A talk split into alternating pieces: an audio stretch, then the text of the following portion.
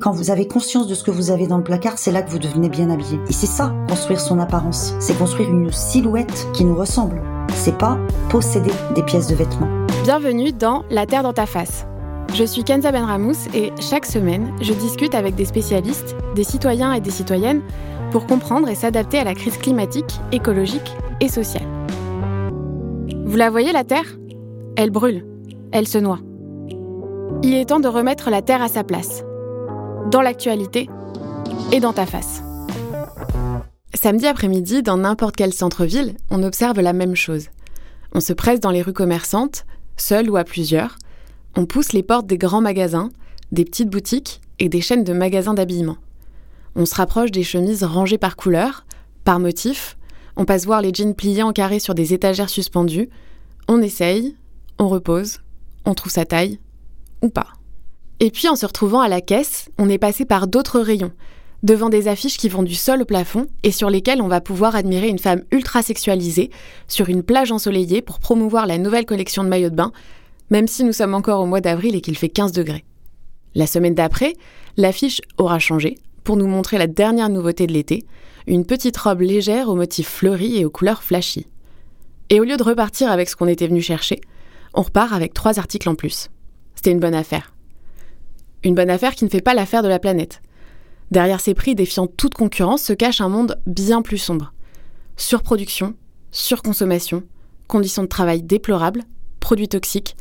L'industrie de la mode et de l'habillement est l'une des plus polluantes au monde. On en entend parler de plus en plus, notamment des ravages de la fast fashion. Pour autant, les magasins ne désemplissent pas, et nous sommes toujours aussi grisés par l'achat d'une nouvelle veste ou d'un nouveau t-shirt.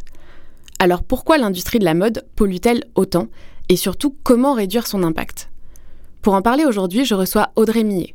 Elle est historienne et chercheuse à l'université d'Oslo, spécialiste des questions de l'industrie de l'habillement, des techniques et du capitalisme. Son nouveau livre Walkwashing est paru en avril aux éditions Les Pérégrines.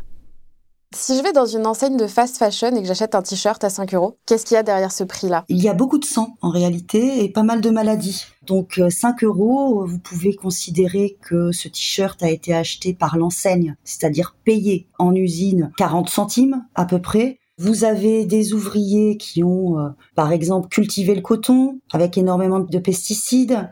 On a au Punjab, à cause de ces pesticides dans le coton, euh, des nappes phréatiques extrêmement polluées une augmentation des taux de cancer, un essor incroyable des cas d'autisme. Ensuite, vous aurez la teinture, bien entendu, avec énormément de produits toxiques également, des ouvriers malades, et la fabrication. Alors la fabrication, ça peut se passer dans de très bonnes conditions, bien entendu. À 5 euros, c'est peu probable. Vous avez des familles entières qui vont travailler dans des usines et bien entendu des enfants. Je pense notamment à des pays où les droits de l'homme sont clairement inexistants. Par exemple, le Myanmar, le Vietnam, la Chine, euh, il y a des droits, mais bon, ils ne sont pas respectés. Donc à 5 euros, vous aurez mal placé votre argent. Depuis quand la mode, elle est devenue, euh, enfin l'habillement est devenu une industrie aussi polluante? En ce qui concerne la pollution, finalement, elle commence assez tôt, au 19e siècle, surtout par le développement de l'industrie chimique. On faisait déjà des vêtements fabriqués en série, donc on arrivait à faire des volumes, mais là on a ce moment de mécanisation durant la première industrialisation, puis la seconde. Déjà au XIXe siècle, les contemporains expliquent qu'on voit toutes ces couleurs bleues, roses, jaunes dans le ciel. C'est pas bon signe. Hein. Toutes ces fumées à Manchester qui rendent malade, bien entendu. Et je me souviens de ce médecin euh, Vincent Raspail qui explique que déjà, on est au XIXe siècle, hein, c'est tôt, déjà l'industrie pharmaceutique et les pompes funèbres euh, sont euh, totalement en accord avec euh, l'industrie de la mode. C'est véritablement très tôt que la pollution arrive et comme vous pouvez le constater, aujourd'hui il y a une conscience de cette pollution alors pour quelle raison? Sans doute parce qu'on a trop chaud l'été, mais c'est une vieille histoire, c'est une très très vieille histoire. Est-ce que vous pouvez revenir sur les types de pollution qu'engendre cette industrie? Parce que j'imagine qu'il y a la pollution chimique, mais il y en a d'autres en fait des pollutions. La pollution de la terre, bien entendu. Alors vous savez, ces terres qui à un moment n'arrivent plus à respirer puisqu'on les cultive trop. On a la pollution de l'air, évidemment. On a, j'appellerais ça une pollution des corps, qui peut être entendue de manière matérielle, c'est-à-dire ces produits qui sont présents près des ouvriers, mais également une pollution immatérielle euh, qui relève de ce too much, de ce trop plein euh, d'apparence qui pollue les corps et qui pollue l'intellect et qui fait que le consommateur est à la recherche de manière continue du plaisir, de l'expérience et de nouveautés. Donc la pollution, elle est véritablement matérielle, corporelle, mais elle est également intellectuelle. Aujourd'hui, on sait que la mode est une industrie polluante. Je pense que tout le monde, en tout cas dans les sociétés occidentales, en a conscience euh, quand on achète un vêtement. Euh, mais en fait, j'ai l'impression que ça change pas grand-chose, qu'on continue à consommer de la fast fashion. Euh, quelle est la tendance en France de cette consommation-là? Eh bien, ça va assez mal et je peux vous l'affirmer de manière assez juste car on a eu la semaine dernière les nouveaux chiffres de Inditex, qui est la maison mère par exemple de Zara, euh, de Bershka, il y a Massimo Dutti, il y a 8-9 marques. Ils ont fait un record historique. Alors, record historique, ce qui semble complètement paradoxal, puisqu'on a cette conscience apparemment cette conscience de l'environnement, euh, cette conscience de la manipulation euh, marketing. Donc j'ai envie de vous dire, il y a très peu d'impact, hein. il y a très peu de, il n'y a pas de conséquences sur l'achat. Inditex s'en sort haut la main. Ils sont très très heureux et ils n'ont même plus besoin de mettre en magasin euh, des petites étiquettes ou euh, des affiches euh, bio, éco-responsables, durables, vertes. Les gens vont acheter et essayer d'assouvir cette insatisfaction perpétuelle par l'achat, le sacrifice matériel. Et justement, vous en avez parlé un petit peu et vous en parlez dans votre livre. Il y a un certain plaisir à avoir de nouveaux vêtements, à consommer. C'est un moyen aussi de euh, s'identifier, de se démarquer. Comment on explique ce plaisir-là et comment on explique aussi le fait que bah, malgré cette conscience, on a quand même ce plaisir et on y va toujours? Alors, euh, moi j'ai beaucoup apprécié dans ce livre les travaux de Karl Rode, qui est professeur d'études organisationnelles à l'Université technologique de Sydney qui a une, compréhension très profonde du capitalisme euh, jusqu'aux conséquences sur le consommateur.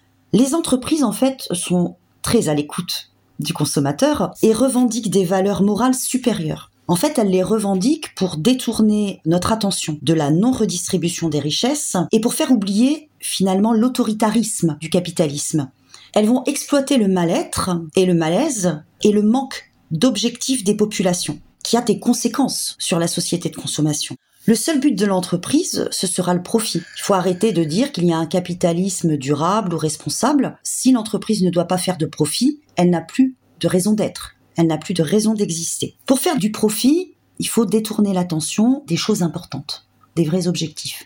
Et il faut donc saper la démocratie. Alors, on sape la démocratie comment? C'est très simple. Hein. il suffit de diviser les populations en groupes communautaires et identitaires. C'est un peu le diviser pour mieux régner de Machiavel. Vieille histoire. Toujours une vieille histoire. Or, être conscient et éveillé pour euh, des populations, c'est rassembler, c'est pas diviser. Et la responsabilité du consommateur, elle est là. Parce qu'en fait, il se laisse euh, gentiment détourner de ses objectifs, de ses envies. Nous sommes tous d'accord, euh, nous sommes tous contre la corruption. Nous sommes tous contre l'esclavage nous sommes tous pour la démocratie. Sur ça, nous sommes tous d'accord. Mais en fait, il est devenu accro au plaisir, accro à l'expérience et à l'éphémère. Ce qui fait qu'il est devenu maladivement narcissique. Chaque lundi, il y a une nouvelle collection qui va soigner son mal-être, un peu comme, vous savez, un placebo. Et il va acheter. Euh, il est obsédé par l'apparence et par la performance. Vous savez, ce bonheur qu'on voit dès qu'on allume la télévision, ce bonheur qui se matérialise graphiquement par une courbe, celle de la croissance. Et le consommateur est totalement dedans. Vous vous souvenez bien de la crise du coronavirus. Et lorsqu'on est euh, pendant la crise, on se demandait comment allait être le monde d'après. Dès l'ouverture des magasins, on avait des files d'attente terribles. Je pense que les gens n'avaient jamais attendu euh, autant de temps euh, à des mètres et des mètres euh, de l'entrée de la boutique, euh, ça prouve quand même que cet achat bonheur, c'est un cache-misère. C'est un cache-misère du manque d'objectifs et un cache-misère de ma liberté. Où est ma liberté? Oui, parce qu'en fait, c'est pas un besoin, c'est vraiment un plaisir en fait. Quand on a vu effectivement ces files de personnes qui attendaient devant les magasins, on n'a pas besoin d'acheter euh, trois jeans et euh, cinq t-shirts euh, après trois mois de confinement. C'est vraiment une notion de plaisir. Il y a cette notion de plaisir et d'addiction. Le consommateur, actuellement, on a l'impression qu'il y a une seule issue au plaisir, en tout cas la number one, celle qui est sur le podium du plaisir, euh, c'est l'achat du vêtement, de l'accessoire, ça peut être des cosmétiques également, tout ce travail des apparences. C'est certainement ça qu'il faut retravailler. C'est ce plaisir, c'est ce bonheur, c'est manger entre amis, euh, c'est discuter avec des amis, c'est euh, reconstruire les liens sociaux, pas seulement derrière des écrans, faire la différence entre les amis, les copains, les connaissances, les membres de la famille. Et ce plaisir, euh, surtout, il est euh, extrêmement éphémère. C'est comme un shoot. Après cette veste jaune, ce sera cette ceinture verte. Donc c'est pas du vrai plaisir, c'est un plaisir euh, qui est en réalité un écran de fumée. Prendre conscience de ça pour mieux consommer. Après, on parle beaucoup de greenwashing et votre livre s'appelle Walkwashing. Donc le greenwashing, on, on, commence à bien voir ce que c'est. C'est-à-dire c'est le fait de créer une image publique écologique, responsable, éthique, mais de manière trompeuse euh, pour appâter le, euh, le consommateur. Euh, mais est-ce que vous pouvez expliquer ce qu'est le walkwashing Alors le walkwashing, c'est cette façon dont les entreprises vont s'accaparer, nous voler nos revendications sociales et politiques. C'est-à-dire que ils sont très à l'écoute, je vous le disais, euh, des revendications, des vœux des consommateurs. Et actuellement, les réclamations relèvent des inégalités sociales, raciales, de l'homophobie, du sexisme, des enjeux environnementaux. Et les entreprises vont prendre nos revendications et euh, les vider en fait du regard critique. C'est-à-dire qu'on ce détournement des revendications euh, leur permet de manipuler dangereusement et euh, le consommateur et de dépolitiser nos réclamations. Les vider de leur sens, c'est un, objectif. Alors on va les vider comment? On va faire croire qu'on est éveillé.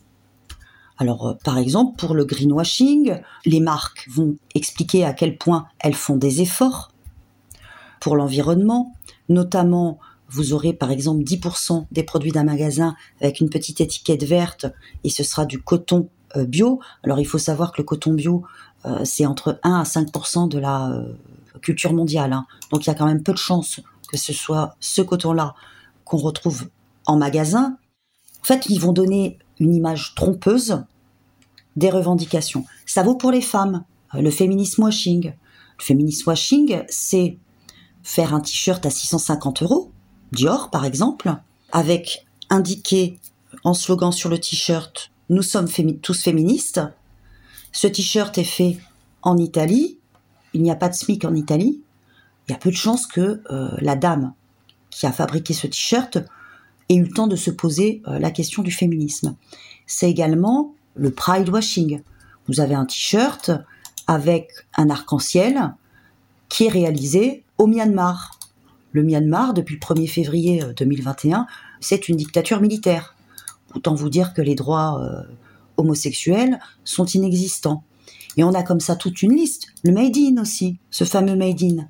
La dernière opération qui sera faite en Italie sur un produit vous permettra d'indiquer euh, sur votre sac à main, sur cet objet, un Made in Italy. Le tissu, la fabrication peut être réalisée en Chine, mais il suffira par exemple d'enlever les petits fils à l'intérieur du t-shirt pour que ce t-shirt devienne un made in Italy. On a du French washing également. Par exemple, quand vous voyez marqué fabrication française sur, euh, vous savez, des affiches autour de, de jeans ou de pulls, vous regardez à l'intérieur, vous vous rendez compte que c'est designé en France, fabriqué en Chine. Dans votre livre, vous parlez des changements très rapides de la société de consommation qui entraînent une vulnérabilité du consommateur. Et à propos de ça, vous écrivez Le consommateur, esclave de ces changements perpétuels, les adopterait librement. Or, cette liberté n'est rien d'autre que la main invisible de la dictature néolibérale, filiation déformée de la main invisible du marché d'Adam Smith. Le consommateur n'a pas l'occasion de réconcilier son moi réel et son moi idéal. Tous les messages positifs sur les corps beaux et toutes les circonstances ne sont que les agents d'une fausse réalité puisque l'estime de soi ne se gagne qu'avec une nouvelle recette chaque semaine. Est-ce que ce consommateur, est-ce que le consommateur peut sortir de cette forme d'esclavagisme? Oui, moi je le crois vraiment. Je, je, le crois vraiment. Et avec beaucoup de bonheur. Et comment on fait du coup? Eh Bien, je crois que ce euh, livre est très bienveillant puisqu'il indique qu'en fait, il faut arrêter d'acheter autant. Il dit pas il faut arrêter d'acheter. Il dit qu'il faut retrouver le bonheur. Il faut retrouver du sens à ce geste de l'achat euh, qui fait très plaisir. C'est ce produit qui vous a séduit, dans lequel vous savez qu'il est fait pour vous. Bah, il est jaune, il a cette forme, il a des paillettes, c'est magnifique. Il faut qu'ils disent non. Vous savez, quand vous êtes enseignant, vous avez euh, des élèves qui arrivent et qui n'ont pas fait leur devoir. Ils disent non. Il y a des choses que vous ne voulez pas manger. Vous dites non. En fait, il faut dire non. Et euh, alors, pour le faire, il faut juste remplacer ce moment, ce moment de l'achat, ce moment du samedi, et faire autre chose. Ne pas s'engouffrer dans un centre commercial. Quand vous arrivez à droite, vous avez H&M, à gauche vous avez Zara, un peu plus loin vous avez Bershka, puis vous avez euh, une boulangerie Paul là où vous allez, vous allez laisser 7 euros pour un sandwich quand même. Soyons un peu réalistes. Euh, vous avez les bijoux, les savons, incroyable. On vous vend des choses que vous avez déjà. Il suffit de dire non. Moi, je suis persuadée que si le consommateur veut s'intéresser à autre chose, euh, ça peut être euh, notamment les livres, parce que vous voyez le problème des livres, c'est qu'un livre, s'il n'est pas en livre de poche, c'est 20 euros. Donc c'est deux produits chez Zara et cinq chez Chine. Mais il suffit de modifier ses objectifs. Et je pense que c'est très très positif. vous n'achetez pas là ce t-shirt là un peu qui finalement n'a pas grand intérêt. Vous avez déjà plein de t-shirts à slogan. Vous avez déjà plein de t-shirts noirs vous attendez, et puis à un moment, vous vous achetez un beau t-shirt en coton bien épais, euh, avec une couleur euh, qui vous plaît. Je crois qu'il faut retrouver ce bonheur, parce que ce t-shirt-là, il aura une histoire, il aura votre propre storytelling. Et ça sera pas le storytelling euh, des marques, ça sera votre propre choix. Donc c'est reprendre aussi position dans ces choix en démocratie et je crois que c'est faisable. C'est vraiment faisable. Comment on fait le tri en tant que consommateur? Comment on fait justement pour ne pas se faire avoir par du greenwashing ou du washing Parce que c'est quand même assez. Euh, je pense qu'il y a des marques qui travaillent quand même beaucoup dessus et c'est très bien fait. Elles sont très très fortes, en effet. Alors, on regarde l'étiquette. Sur l'étiquette, vous regardez la composition. Lorsque c'est du polyester, il faut vraiment éviter. Alors, le problème, c'est qu'il y a 90% de polyester dans les magasins. Parce que c'est une fibre très peu chère. Donc ça leur coûte rien du tout. Donc regardez la composition et privilégiez les fibres naturelles, c'est-à-dire lin, coton, et j'espère qu'ils vont beaucoup développer euh, prochainement le chanvre. Et ensuite, vous regardez le made in. On a le droit de ne pas être d'accord d'acheter une chemise à 40 euros en polyester, qui coûte 1 euro, made in Bangladesh. Parce que c'est une arnaque, c'est un braquage de notre portefeuille. Ensuite, on n'a pas de raison de ne pas acheter made in Bangladesh on y a mis nos usines, euh, on va pas les laisser tomber maintenant, quand même. Vous pouvez, alors la composition c'est très important, le lieu euh, c'est très important, et puis comptez d'abord vos t-shirts chez vous, c'est ça. Euh, regardez ce que vous avez dans le placard, parce qu'en réalité quand vous, avez conscience de ce que vous avez dans le placard, c'est là que vous devenez bien habillé, parce que vous mélangez les pièces, et c'est ça construire son apparence, c'est construire une silhouette qui nous ressemble. C'est pas posséder des pièces de vêtements. Donc il y a aussi un côté très très créatif qu'il ne faut pas nier, et c'est pour ça qu'on aime les vêtements tout de même, et qui est, je, crois, hein, tout à fait faisable. Mais achetons moins. Si on achète moins, ils vont produire moins. Qu'en est-il des vêtements de seconde main qu'on peut trouver en friperie, par exemple? Est-ce que ça, c'est une bonne alternative? C'est très bien la seconde main. C'est vraiment très très bien. Alors vous avez en friperie, et je refuse de taper sur les gens qui achètent euh, de la seconde main sur Internet, parce que les friperies que vous avez autour de chez vous, elles n'ont pas toutes les tailles, elles ont des produits spécifiques, donc vous allez tomber amoureux d'une pièce. C'est formidable de tomber amoureux d'une pièce, mais euh, c'est vrai que euh, Internet c'est très utile pour ça. Moi je suis à fond pour la seconde main, bien entendu, hein. mais il faut pas acheter 10 produits. La seconde main sur Internet, ça permet aussi l'accessibilité euh, des personnes qui n'habitent pas dans des centres urbains. Parce qu'en fait, les friperies, elles existent. Il y a une grosse tendance des friperies, mais c'est quand même, ça s'est beaucoup développé dans les grandes villes. Ça arrive petit à petit dans des villes plus petites, mais quand on habite en pleine campagne, bah, trouver une friperie, c'est pas forcément facile. Donc en effet, la seconde main sur Internet, ça permet une démocratisation, je pense, de vraiment ce style de consommation. Absolument. Et puis, vous savez, le pantalon noir un peu basique, euh, vous le trouvez plus difficilement chez ma fripière euh, adorée. Parce qu'elle aura des pièces plus funky, plus originales. Et de temps en temps, on a besoin de ce pantalon noir basique. On parle beaucoup du consommateur parce que c'est la partie visible, mais j'imagine que les changements, ils doivent pas seulement exister à, à l'échelle individuelle. Qu'est-ce qui doit être remis en question à l'échelle mondiale? Le capitalisme, évidemment. Le capitalisme ne fonctionne pas. Ça, c'est juste un fait. C'est un fait. Il y a eu une forme de démocratisation et de confort au XIXe siècle et on se réjouit, bien entendu. Mais le capitalisme a entraîné la massification. Et il a été justifié de manière tout à fait inadmissible. Moi, j'ai été extrêmement étonnée quand j'ai écrit ce livre parce que j'ai vu le capitalisme mourir plusieurs fois. J'ai vu son cadavre et je l'ai vu se recosmétiser, euh, se réhabiller autrement. C'est-à-dire qu'en fait, à la fin du 19e siècle, vous avez déjà de nombreux krachs boursiers. Ça ne fonctionne pas. On sort de la guerre, de la Première Guerre mondiale, 14-18. En 29, vous savez, on a la Grande Dépression, crise terrible. Ça ne fonctionne pas, le capitalisme. Et à la fin de la Seconde Guerre mondiale, là, on se dit, ça y est, on peut sortir le cercueil, euh, creuser le trou du capitalisme. Non, ils sont très très organisés et beaucoup plus que nous.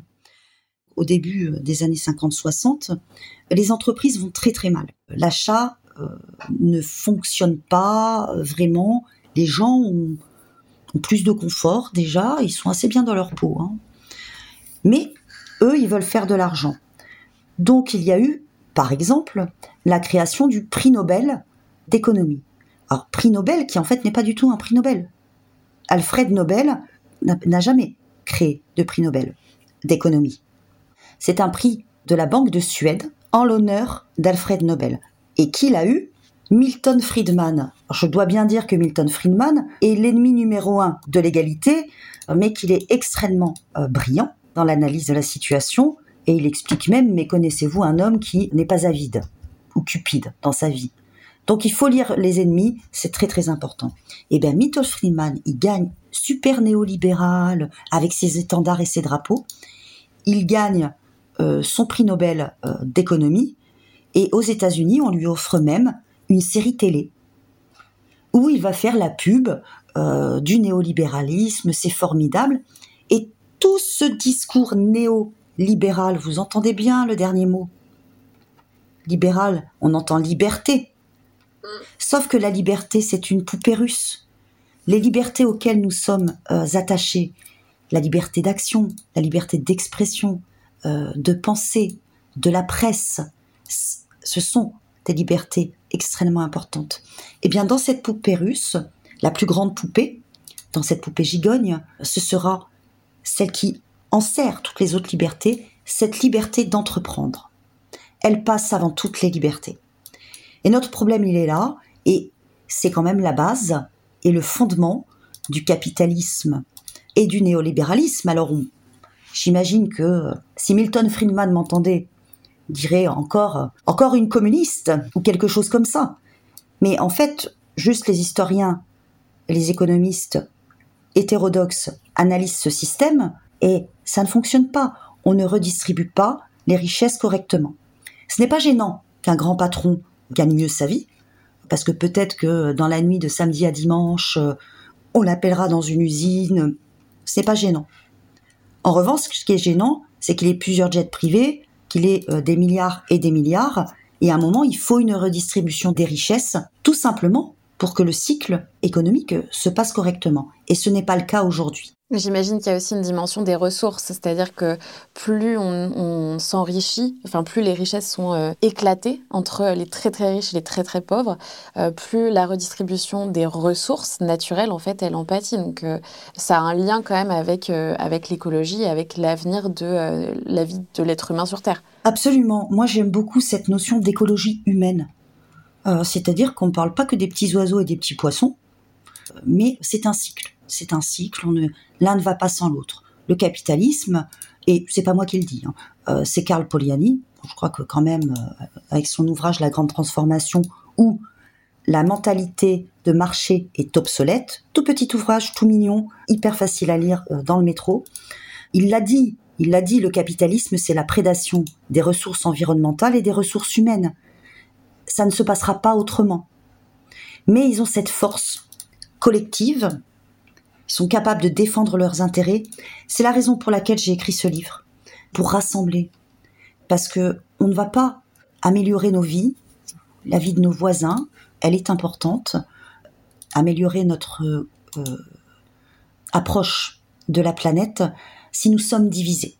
Ce sera ma dernière question. Quelle serait selon vous la première mesure à mettre en place pour faire face à l'urgence écologique? S'il y en avait qu'une à choisir. Je vais vous en faire une mondiale, hein, mais alors je suis dans une utopie, une illusion.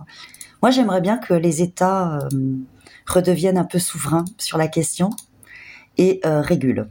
Voilà. Dérégulation, dérégulation et dérégulation. Mais c'est aux États de le faire. Bien entendu, on va sortir, on va manifester, bien entendu, et mettre le feu aux poubelles.